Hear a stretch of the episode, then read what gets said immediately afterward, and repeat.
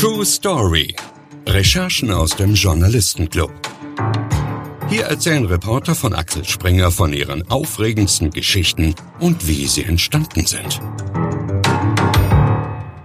Hi, herzlich willkommen zu True Story.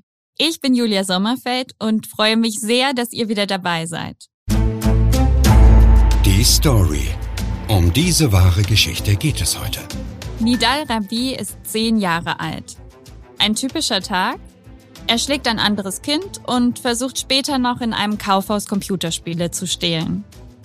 Als er 14 Jahre alt wird und damit nach Jugendstrafrecht erstmals belangt werden kann, verzeichnet seine Akte schon 20 Delikte. Nidal gilt damit als Berlins erster Intensivtäter. Mit seiner kriminellen Karriere ist er auf den Straßen in Berlin-Neukölln eine Art Star. Unterwegs sein kann er dort nur, weil die Gerichte die Urteile in den allermeisten Fällen nur zur Bewährung aussetzen. Im Mai 2014 muss er dann doch dreieinhalb Jahre in Haft.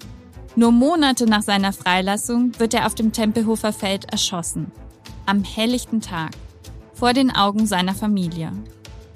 Alexander Dinger, Redakteur bei Welt Investigation und Reportage, war am Tatort, auf der Trauerfeier und hat im Milieu recherchiert. Seine Eindrücke aus einer Parallelwelt mitten in Berlin schildert er uns jetzt. Hallo Alex, schön, dass du da bist. Hi. Die Recherche, die du uns heute mitgebracht hast, ging mit einer Schießerei los. Wir sind im Jahr 2018 in Berlin auf dem Tempelhofer Feld. Die Sonne scheint, es ist ein schöner Tag. Was passiert dann? Auf dem Tempelhofer Feld ist Nidal Rabi erschossen worden vor den Augen seiner Familie. Und wie du schon gesagt hast, an einem helllichten Tag, das war also auch für Berliner Verhältnisse was Besonderes. Also man muss sich das so vorstellen, nebenan ist ein Eisladen, eine Gartensparte ist in der Nähe, ein Jugendclub, also da geht man Sonntag hin, um spazieren zu gehen. Und da wird am helllichten Tag bei Sonnenschein jemand erschossen. Du hast uns Handyvideos mitgebracht, die kurz nach der Tat angefertigt wurden. Das heißt, wir können die Zuhörer jetzt zumindest mal akustisch mit an den Ort des Geschehens nehmen. Okay. Hey, hey. Nein. Herrlich! Herrlich! Nein, nein, nein. Kann man die Seitenlage? Nein. Seitenlage. Weg jetzt, die Leute hier weg. Hey, können wir noch kommen, die Polizei. Schaffst das? Was sagen Sie?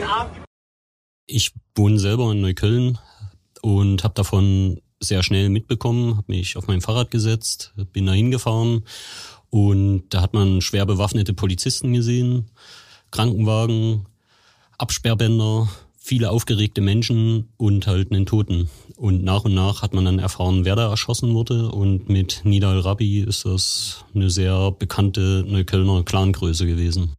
Du hast ihn in deinem Text beschrieben als so etwas wie der Che Guevara von Neukölln. Ja, also Nidal Rabi ist einer breiten Öffentlichkeit bekannt geworden als Berlins erster Intensivtäter. Also er hat sehr viele Straftaten begangen, war in Neukölln sehr bekannt. Und eigentlich hat er sozusagen auch viele Feinde gehabt und nach seinem Tod ist er aber so ein bisschen auch zum Märtyrer stilisiert worden. Zum Beispiel dort, wo er erschossen wurde, gab es ein großes Wandgemälde, wo er quasi glorifiziert dargestellt wurde. Und im Grunde genommen war es aber eigentlich ein Intensivtäter.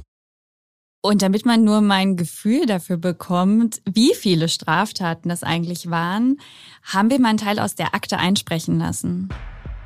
Juni 1997. Gefährliche Körperverletzung.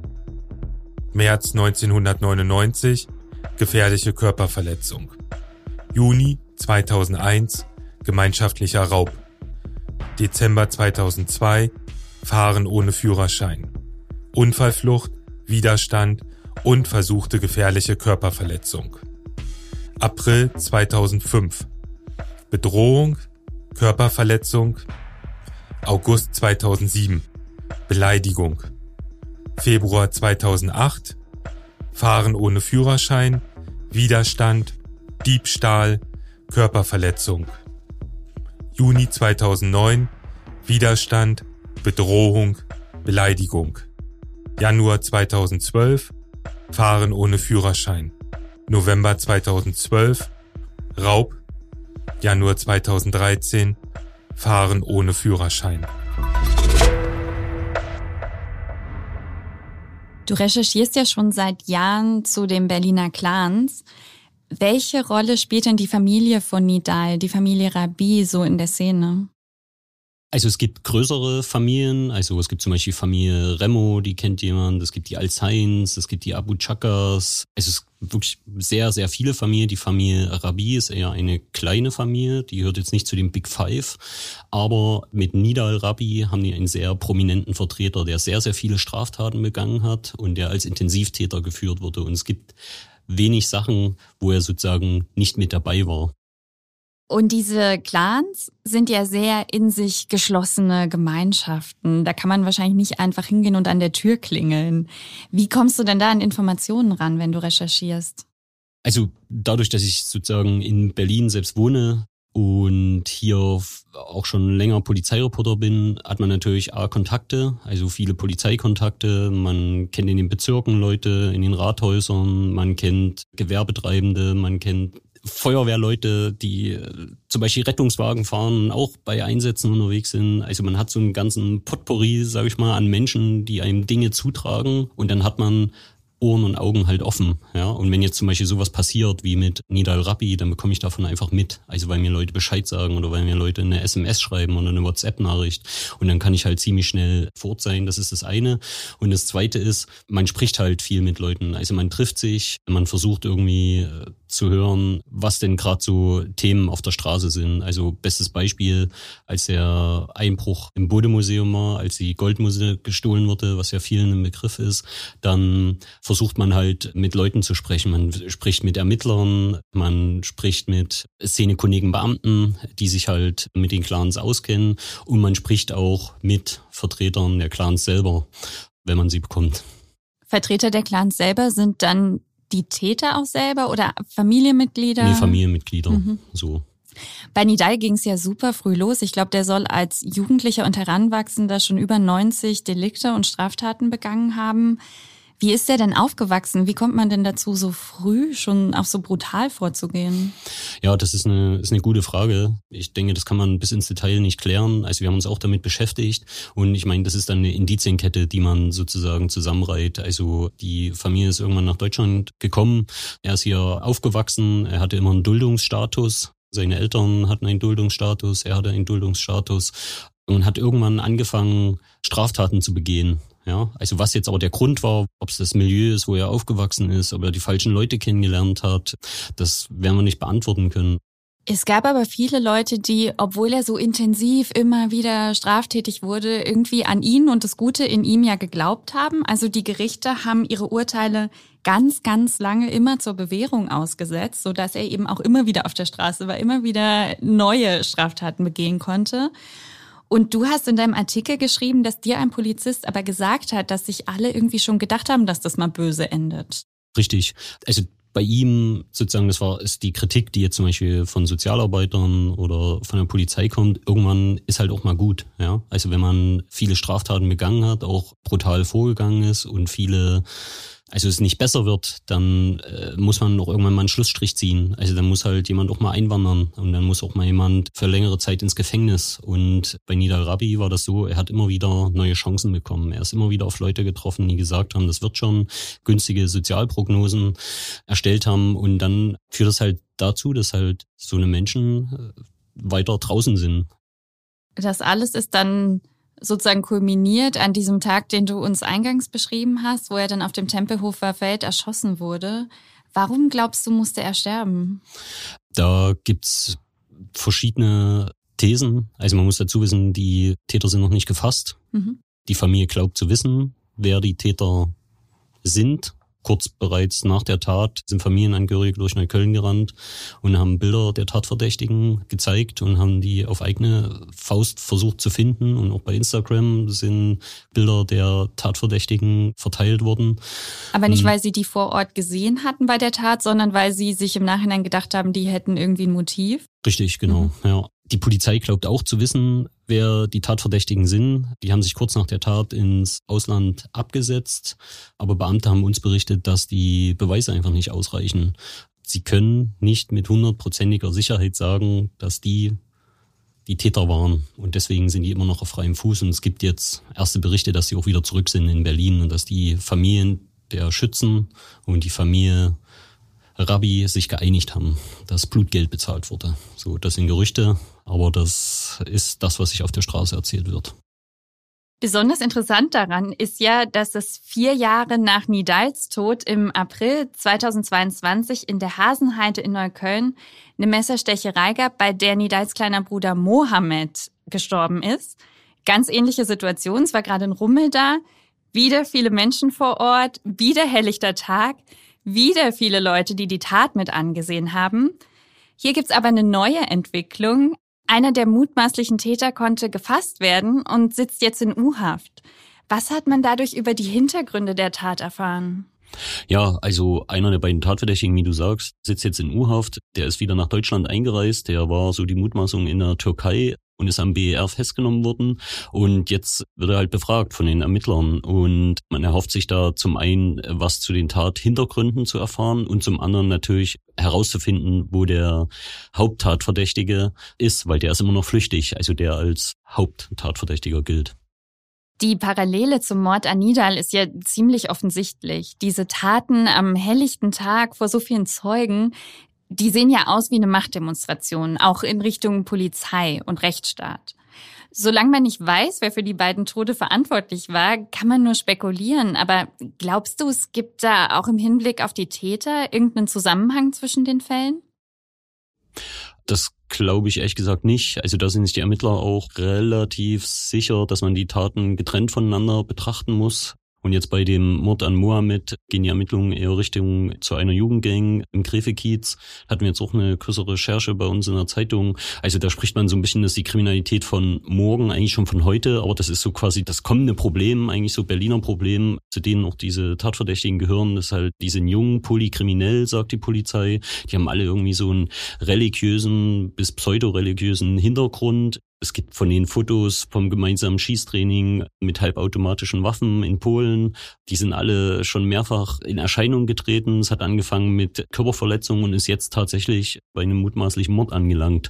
Und Ermittler sagen, man guckt da so ein bisschen ohnmächtig zu, weil man sieht eigentlich so ein Problem, wie es sich aufbaut und dann kulminiert und am Ende liegt jemand tot auf dem Boden.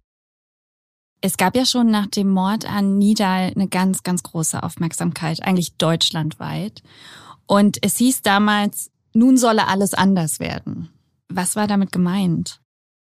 Also was viele schockiert hat und was damals auch den Innensenator schockiert hat, und da gab es ja damals den Ausspruch der tausend Nadelstiche, also es gibt ja sozusagen Straftaten, die finden unter Ausschluss der Öffentlichkeit statt, in irgendwelchen Hinterzimmern. Also davon kommen wir nichts mit. Aber wenn jemand am helllichten Tag, ich meine, ich kenne beide Stellen, weil ich dort selber lang spaziere und weil ich da selber schon Sonntagnachmittage verbracht habe.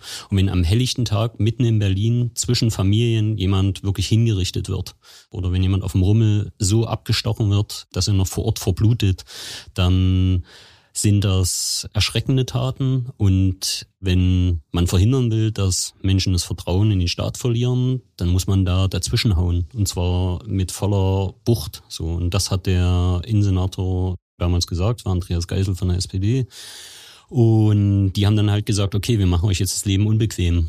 Und wir ahnden kleinste Delikte. Und kleinste Delikte bedeutet, wir gehen in eure Bars, wir gehen in eure Hinterhöfe und wir gucken uns genau an, was ihr macht wir schauen euch halt auf die Finger. Und ist das auch passiert? Das ist passiert. Also da gibt's zwei Fraktionen. Die einen sagen, das ist genau die richtige Taktik, weil wenn man sozusagen durch die Nadelstiche tut mir das Dunkelfeld auch so ein bisschen aufhellen. Wenn ich mit Ermittlern spreche, die sagen, also wir kriegen halt mit, wer in welchem Bar sitzt, was die für Autos fahren, was für Geschäfte die machen. Und dann gibt's die anderen, die halt sagen, ja, das sind so Show-Einsätze, die bringen nichts oder sind stigmatisierend. Das ist zum Beispiel in Neukölln gerade eine große Diskussion, dass Linke und Grüne sagen, dass es rassistisch sei, diese Kontrollen. Und Ermittler sagen halt, nee, für uns ist das schon wichtig, diese Arbeit, weil wir einfach mal die Taschenlampe in den dunklen Raum reinhalten. Also zum Beispiel heute Morgen erst war eine Razzia in Berlin an mehreren Orten, unter anderem bei der Familie Remo in Altbuko, die wahrscheinlich Berlins bekannteste Clanvilla bewohnen. Und da geht's um den Verdacht des Diebstahls. Und da denkt man jetzt erstmal, Diebstahl ist jetzt nichts Großes, aber wenn es halt in diesem Kontext stattfindet, dann rückt die Polizei da auch schon mal mit einer Einsatzhundertschaft an. Und das hat natürlich, das soll vor allen Dingen Bilder senden. Du hast hier von Nidal vorhin schon erzählt und gesagt, er war der im Prinzip der erste Intensivtäter. Wie sah es denn bei seinem kleinen Bruder aus, bei Mohammed? Das ist eine sehr interessante Frage, weil Mohammed, also zumindest haben das uns Lehrer, Sozialarbeiter, Leute aus seinem Umfeld berichtet, dass er eigentlich eine günstigere Sozialprognose hatte. Also er war zum Beispiel auch Boxer, war auch in einem Integrationsprojekt für Boxen, hat Profikämpfe bestritten und er hatte schon auch viele Leute, die an ihn geglaubt haben. Also der hätte auch einen komplett anderen Weg gehen können. Also der hätte auch eine Boxkarriere einschlagen können. Und trotzdem ist er, also später als sein Bruder, irgendwann abgekippt, abgedriftet und ist halt auch schwer kriminell geworden.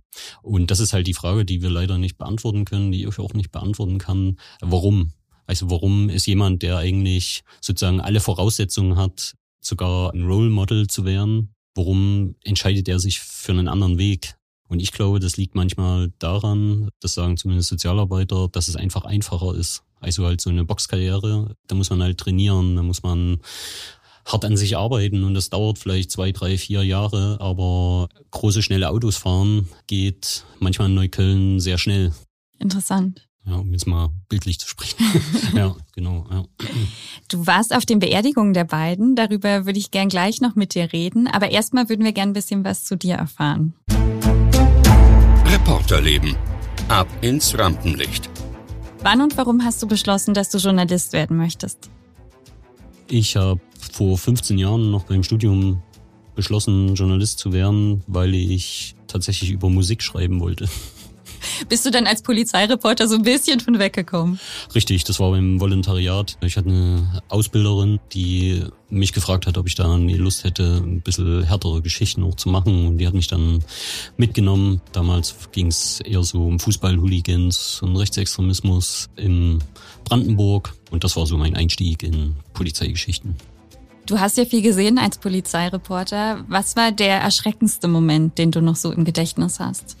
Das kann ich ziemlich schnell beantworten. Das ist der Breitscheidplatz-Anschlag 2016. Da war ich ziemlich schnell vor Ort. Da habe ich noch bei der Berliner Morgenpost gearbeitet und ich habe das quasi von meinem Büro aus gesehen und war sozusagen vor der Polizei unten. Gab es auch einen lustigen Moment, an den du dich erinnerst? Ja, also ich bin ja gelernter Lokaljournalist und was mich immer wieder fasziniert hat, wie nah man an Leute rankommt als Lokaljournalist und das ist mir mehrfach passiert, dass ich irgendwo zum Beispiel geklingelt habe und gesagt habe, hallo, mein Name ist Alexander Dinger, ich arbeite für die Zeitung so und so. Und dass Leute mich dann halt reingelassen haben und mir ihre Geschichte erzählt. Und einmal hatte ich den Fall, da hatte ich auch geklingelt bei einer älteren Frau und mich vorgestellt. Und dann hat die gesagt, ja kommen Sie rein, ich erzähle Ihnen, was Sie wissen soll, aber ziehen Sie Ihre Schuhe aus und bitte auf Zehenspitzen laufen, mein Mann schläft gerade. Und dann bin ich durch das Wohnzimmer, der Mann lag auf dem auf der Couch und ich bin quasi Zehenspitzen an ihm vorbei auf dem Balkon und habe dann das Interview geführt. Und das sind so lustige Anekdoten, die man als Lokaljournalist halt hat, wofür ich diesen Job so liebe. Du siehst ja tagsüber total viel. Wie schaltest du abends ab? Ich lese tatsächlich gern, ich höre Musik, ich gehe gerne auf Konzerte, ins Kino und ich habe glücklicherweise viele Freunde, die nicht Journalisten sind und die es dann manchmal gar nicht so interessiert, was ich so erzähle und dann reden wir über andere Dinge und das hilft zum Runterkommen. Also, dass man da nicht so, hat man ja manchmal, wenn man sich so reinsteigert. Ja, Themen. echt, die fragen dich dann nicht das, aus, was geht in Berlin wieder? So, also doch, ab und zu fragen die, aber wenn man, Journalisten tendieren ja manchmal auch so, sich so gegenseitig hochzuschrauben in ihren Debatten und das ist halt ganz cool, wenn man auch Leute mhm. hat, die mit Journalismus nicht am Hut haben und dann halt ganz andere Dinge erzählen und das hilft mir beim Runterkommen. Was fasziniert dich so am Lokaljournalismus? Mm, dass ich halt wirklich raus kann zum Menschen. Also das mache ich total gern. Ich mache zum Beispiel auch total gern so die berühmte Straßenumfrage und bei Leuten klingeln und dann einfach gucken, was passiert. Also ich kriege es auch mit, wenn ich dann zu lange im Büro bin, da kriege ich richtig physische Schmerzen. Also mir macht das totalen Spaß, halt einfach zu klingeln und zu gucken, was passiert. Ich habe vorhin schon gesagt, du warst auch auf den beiden Trauerfeiern der Brüder. 2000 Gäste, fast nur Männer, du mittendrin. Wie war das? Also die zwei Beerdigungen, die liefen ähnlich ab. Das war in Schöneberg, waren die Beerdigungen auf einem Friedhof.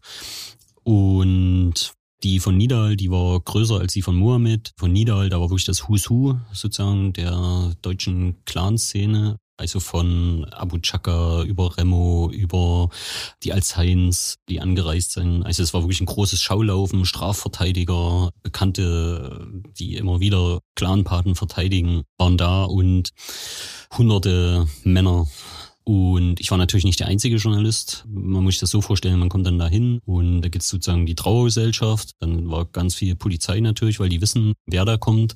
Und dann gibt's halt natürlich ein Medieninteresse. Und beides muss man sozusagen voneinander irgendwie trennen. Also es gab dann einen Bereich, wo die Journalisten stehen konnten und dann gab's einen Bereich, wo die Trauergäste zum Friedhof gehen konnten und dazwischen stand die Polizei.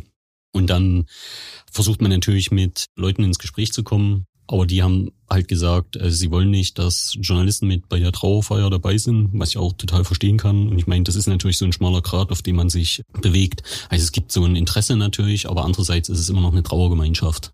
Und auch wenn man jetzt einen bekannten Familiennamen hat, darf man trauern. So, ja. Und ich finde, da haben halt Journalisten so in diesem engsten Kreis auch nichts zu suchen. Also muss man schon auch Respekt haben aber man muss halt trotzdem vor Ort sein. So und irgendwie, das ist so ein Ritt auf der Rasierklinge. Und so ähnlich war es bei Mohammed auch, aber halt im kleineren Rahmen, weil er nicht so bekannt war wie Nida Rabi. Aber da waren auch bekannte, bekannte Leute da. Und das ist natürlich auch so ein bisschen so ein Schaulaufen. Also die wissen natürlich, dass da auch Journalisten da sind. Und wenn die extra nah an den Kameras vorbeigehen, dann machen die das ja nie zufällig. So, ja. Oder wenn die in die Kameras pöbeln, dann passiert das ja nie zufällig. Ich meine, die könnten ja auch über einen Seiteneingang zum Friedhof reingehen.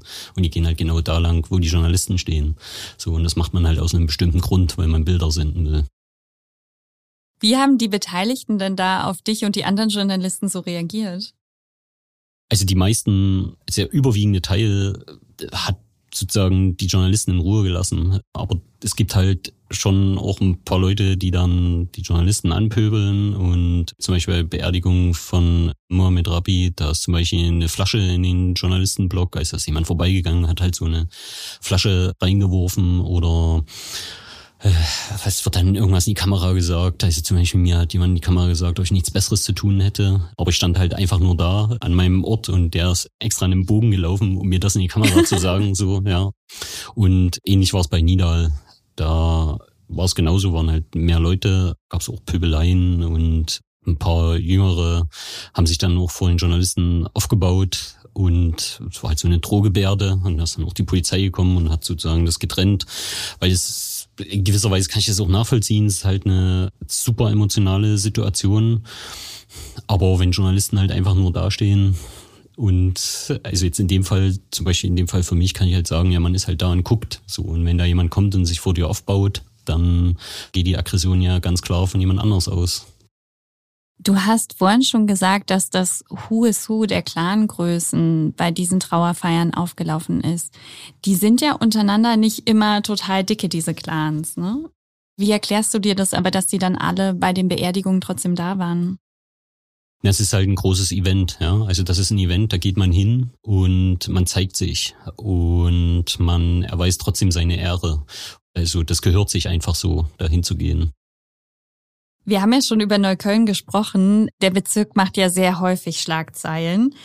Du selbst hast auch schon erzählt, dass du da wohnst. Wie nimmst du das denn wahr? Also ich liebe Neukölln. Ich wohne da wirklich gern. Ich finde, es ist ein toller Bezirk und ich fühle mich da total wohl. Und man muss natürlich aufpassen, dass man das auch trennt. Also es passieren auch ganz viele schöne Dinge in Neukölln. Und bloß weil man über das eine berichtet, heißt es ja nicht, dass man generell alles blöd findet. Also diese Differenzierung, die klappt halt bei mir schon. Ich glaube, die klappt manchmal nicht so von außen. Das kriege ich immer mit so an Leserbriefen und an Kommentaren, die dann manchmal kommen, die dann halt sagen, wie kannst du in Neukölln wohnen und so weiter. Und die verstehen das dann immer nicht so richtig, wenn ich dann sage, ich wohne ja eigentlich ganz gerne, also weil es gibt eine lebendige Kulturszene, es gibt tolle Kinos, Freunde wohnen da, also es hat ja auch immer was mit einem persönlichen Umfeld zu tun. Also man muss da schon auch differenzieren. Und Neukölln ist ja auch riesig. Ich sage dann immer, wenn Leute über Neukölln lästern, sage ich, während Neukölln eine Stadt, würde es zu den größten Städten in Deutschland gehören. Da wohnen einfach mal über 300.000 Leute.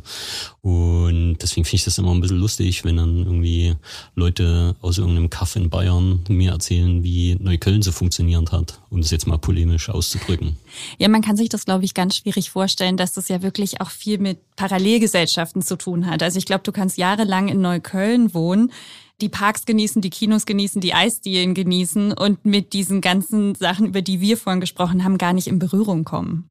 Richtig, genau. Ja, und deswegen muss man halt drüber schreiben. Also man darf halt die Augen davor nie verschließen. Also es gibt natürlich Probleme und da reden wir über Integrationsprobleme, da reden wir über Brennpunktschulen, da reden wir über Drogenkonsum öffentlichen. Also es sind alles Probleme, die sind da. Ja, und die sind auch massiv da und die muss man auch ansprechen. Aber wie du halt sagst, also Schönes kann neben Schlechten parallel existieren. So, und diese Differenzierung muss man irgendwie, finde ich, hinbekommen. Und ich sag mal, wäre jetzt Berlin oder Neukölln so schlecht, da würden ja nicht ständig Leute hinziehen. So, also das, man kann sich da tatsächlich auch wohlfühlen. Schön, dass du die Schulen schon erwähnt hast. Darauf wollte ich jetzt nämlich zu sprechen kommen. Du hast dich ja im Rahmen dieser Recherche viel auch damit beschäftigt, warum Nidal und Mohammed als Kinder schon so viel mit Gewalt und Kriminalität in Kontakt gekommen sind und bist dabei natürlich auch auf die Neuköllner Schulen gestoßen, unter anderem auch auf ein vertrauliches Papier, was die Polizei anfertigen lassen hat, zu Gewaltvorfällen in Schulen. Und das fand ich schon erschreckend, was dabei rauskam. Das fand ich auch erschreckend. Und wir haben halt versucht, uns irgendwie diesem Thema zu nähern. Also, du hast ja angesprochen, man fragt ja halt, wie entstehen so eine Karrieren? So. Und so eine prägendsten Phasen ist ja im Endeffekt die Schule. Also Kindergarten und Schule und dann sozusagen wird man ja fürs Leben vorbereitet. Wir haben uns sozusagen auf den Weg gemacht und haben mit mehreren Schulleitern gesprochen. Und im Zuge dieser Recherche haben uns die Schulleiter erzählt, dass es in Neukölln ein Pilotprojekt gibt bei Brennpunktschulen, wo die Polizei sehr eng mit der Schule kooperiert und wo die Schule schon bei kleinen Vergehen die Polizei informiert, also dass man einfach einen kurzen Draht hat und die Polizei das tatsächlich monitort und alles aufschreibt. Also es geht ja auch darum, sowas festzuhalten, dass man irgendeine Statistik hat, dass man dann auch irgendwann mal sagen kann, hier Leute, da läuft was schief und wir können es begründen, was schief läuft und was die Polizei da festgehalten hat. Ja, das ist schon, das ist schon sportlich. Und es hat viel damit zu tun, glaube ich, dass Neukölln, wie du es ja eben auch beschrieben hast, von ganz, ganz vielen Leuten als sehr hipper Bezirk wahrgenommen wird, in dem man auch sehr gerne wohnt. Was man dann aber nicht so gerne macht, oder zumindest äh, beobachte ich das auch tatsächlich bei Bekannten und in meinem Umfeld häufig, ist dann wirklich die eigenen Kinder auch dort zur Schule zu schicken. Richtig. Also wir haben zum Beispiel mit einem Schulleiter gesprochen, der gesagt hat, dass in seiner Schule Migrationsanteil nahezu 100 Prozent beträgt. In der Nachbarschaft werden schicke Eigentumswohnungen gebaut. Da ziehen natürlich hauptsächlich sozusagen Deutsche ein und er würde sich freuen, wenn die auch ihre Kinder in seine Schule schicken, aber das macht halt niemand. So, die schicken halt ihre Kinder in Privatschulen und er meinte, er kann das auch nicht verübeln. Also niemand muss sein Kind zum Märtyrer machen und sagen, ich schicke jetzt mein Kind auch auf eine nicht so gute Schule. Aber er hat gesagt, beißt sich halt natürlich die Katze in den Schwanz. Also eigentlich bräuchte man soziale Durchmischung und man bräuchte echtes Multikulti. So, ja. Aber die Leute, und das beobachtet er und das beobachte ich auch aus meinem eigenen Umfeld, dass dann sozusagen die letzte Konsequenz, also sozusagen selbst dran teilzunehmen, ist dann halt doch nicht vorhanden. Also wenn es ernst wird, schicke ich meine Kinder halt doch lieber auf die Privatschule oder in den privaten Kindergarten. Und das finde ich halt immer so ein bisschen, wie sagt man, so Wasser predigen, Wein saufen. So.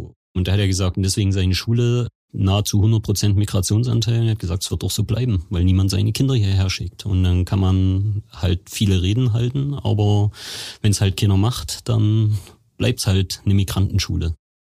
Du hast uns einen O-Ton von dem Schulleiter mitgebracht. Wir dürfen ja seinen Namen nicht nennen und wir haben seine Aussage einsprechen lassen. Für ältere Ostberliner sind wir eine Kanackenschule. Und so haben wir eben an die 100% Migrationsanteil bei unseren Schülern. dass eine Bildungskarriere in eine Berufskarriere mündet, ist Geschichte.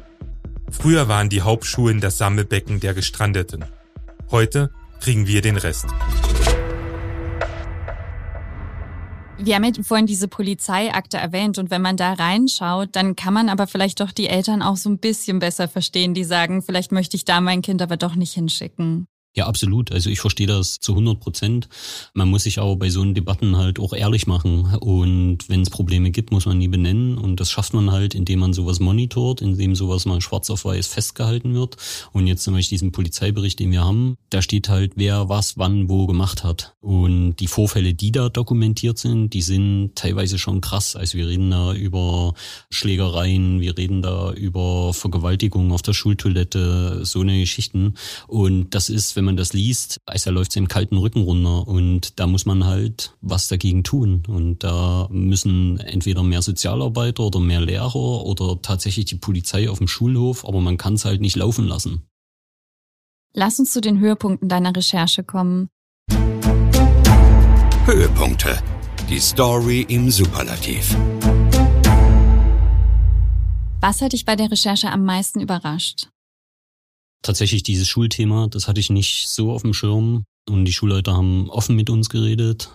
Das hat mich überrascht. Und was mich auch überrascht hat, wir haben uns zum Beispiel auch mit der Integrationsbeauftragten von Neukölln getroffen und die hat auch sehr ehrlich mit uns geredet. Und sie ist zum Beispiel in Neukölln aufgewachsen, also kennt auch dieses ganze Integrationsthema. Und was mir manchmal als Journalist auffällt bei diesem Thema, das wird ja manchmal ein bisschen wie eine heiße Kartoffel angefasst. Also da spielt ja so viel rein. Man hat Kriminalität, man hat Integration, man hat Rassismus, man hat, also das ist sozusagen ein großes Kuddelmuddel von Themen, wo man ganz viel falsch machen kann. So. Und mich hat überrascht, wenn man jetzt zum Beispiel jemanden wie die Integrationsbeauftragte, die intern aber auch in der Kritik steht, oder mit den Schulleitern spricht, dass sie da sehr offen sind. Also wenn man im Hintergrund, also die Probleme sehr klar benennen und und das war für mich echt so ein Aha-Effekt, dass man über so eine Themen auch wirklich sehr, sehr mit kühlem Kopf reden kann. Und ich finde, das brauchen halt die Debatten. Hast du ein Gefühl dafür gekriegt, was die sich wünschen? Also wenn die die Probleme so klar sehen, sehen die auch die Lösungen schon? Naja, also Probleme halt klar benennen. Und zum Beispiel, ich habe relativ viel Feedback bekommen ich muss dazu sagen, also wir haben es ja zu zweit geschrieben, also ich und mein Kollege Wolfgang Büscher. Und wir haben sehr viel Feedback jetzt so aus der Fachwelt bekommen, was ungewöhnlich war. Also das passiert nicht bei jedem Artikel. Man schreibt auch ganz viele Artikel, wo es wenig Feedback gibt. Und das war aber tatsächlich so ein Artikel, wo ich aus der Polizei, aus der Bildungsverwaltung, von Schulleitern, also mir hat zum Beispiel ein LKA-Beamter geschrieben, endlich wurde das Thema mal ohne Scheuklappen aufgeschrieben. Endlich hat das mal jemand aufgeschrieben und hat geschrieben, wie es ist. So, ja. Und das meine ich damit, wenn man das nüchtern versucht aufzuschreiben, die Probleme, und die sind ja da, dass das manchmal mehr bringt als irgendwelche Wunschdebatten oder irgendwelche Kommentare oder als wenn man wirklich mit der Taschenlampe reinleuchtet. Und ich finde, das ist uns da zumindest in Ansätzen gelungen. Was war für dich der emotionalste Moment bei der Recherche? Ja, tatsächlich, also das lässt ihn ja nicht kalt. Also wenn man jetzt zum Beispiel diese Tatort-Videos sich anguckt, das ist ja Leid. So, und egal, ob jetzt jemand ein schlechter Mensch ist oder ein Intensivtäter oder so, aber das ist ja Leid, was da passiert und mich lässt das schon nicht kalt. Also es trifft ja trotzdem Leute, es trifft ja Angehörige und es gibt ja Leute, die sind traurig. So, und wenn man sowas halt sieht, also wenn, wenn es halt nicht nur eine Polizeimeldung ist, sondern wenn man halt Leute sieht, wie sie trauern und wie viel Leid das eigentlich verursacht, dann geht mir das schon nah. Gab es irgendwas bei der Recherche, was besonders herausfordernd war? Ich finde zum Beispiel herausfordernd, wirklich Menschen zum Reden zu bringen. Also das ist halt so ein Thema, nehmen wir jetzt zum Beispiel mal Polizei. Also wir haben uns zum Beispiel mit jemandem getroffen, der sich ja wirklich sehr, sehr gut auskennt und da sehr, sehr nah dran ist. Und so eine Leute zum Reden zu bekommen, also er taucht namentlich auch nicht auf in dem Text, aber das ist schon nicht ganz einfach, weil A, es ist, kann es für die gefährlich werden und B, muss man halt erstmal so eine Vertrauensbasis schaffen, also weil der dürfte sich eigentlich gar nicht mit mir treffen, also und über seine Arbeit reden. So, und dass das so Themen sind, da redet halt auch niemand gern drüber, weil es irgendwie auch heikel ist. So, ja. Und dann ist ein laufendes Verfahren. Und wie vor uns gemeint, also hat es ja auch so viele Fallstricke, diese Debatte, so, ja. Und zum Beispiel bei der Integrationsbeauftragten, Frau Balci in Neukölln, die steht ja selber auch in der Kritik also sie ist sozusagen hat selber einen Migrationshintergrund und ihr wird aber sozusagen von Grünen und Linken im Bezirk vorgeworfen, rassistisch zu agieren, weil sie halt diese Probleme anspricht. Und es sind manchmal so Debatten, wenn er von außen drauf guckt, da schüttelt man manchmal mit dem Kopf und sagt so, oh wow, also wenn dann Leute irgendwie Bedenken haben, öffentlich und ordentlich zu sprechen, weil ihnen im zweiten Schritt dann irgendwas vorgeworfen werden könnte, das ist sowas, was mich in der Recherche echt auch nochmal so, also was mich so ein bisschen auch nachdenklich macht, weil prinzipiell bin ich der Meinung, darf man erstmal ganz viel sagen, ohne dass man drüber nachdenken muss, was man sagt. Die beiden Brüder, Berlins erste Intensivtäter, sind ja jetzt von der Straße verschwunden. Ruhe ist in Neukölln aber trotzdem nicht eingekehrt. Hast du das Gefühl, da ist jetzt die nächste Generation einfach schon direkt an deren Stelle getreten? Also Ruhe schon allein deswegen, wir hatten jetzt zwei Jahre Corona so und das kriegt man schon mit. Also es läuft halt jetzt wieder an. Also so, so banal wie das klingt, aber Leute gehen wieder raus, treffen sich wieder und natürlich passiert da auch mehr Kriminalität. Das ist das Punkt eins. Also das wäre auch ohne die Clans so. Und Punkt zwei, natürlich verändert sich auch Kriminalität. Ich sag mal, in den 90ern war halt zum Beispiel Alzheims in Berlin eine große Nummer so und dann kamen die Remos durch spektakuläre Taten wie Goldmünze oder der Einbruch ins grüne Gewölbe in Dresden. Und jetzt gibt's halt eine neue Generation, die heranwächst. Also das sind zum Beispiel halt die in Kreuzberg, was ich vor uns meinte, die als Tatverdächtige in dem Mohammed-Mord gelten. Die kommen halt alle aus einem Wohnblock. Mit einem habe ich auch gesprochen. Und da sagen halt Ermittler, das ist halt so die neue Generation, als die organisieren Kriminalität eher wie so ein Start-up. Also die arbeiten zusammen, die arbeiten arbeitsteilig, die kommen aus unterschiedlichen Familien. Die einzige Gemeinsamkeit, die sie haben, ist, dass sie alle in demselben Wohnblock groß geworden sind. Ja.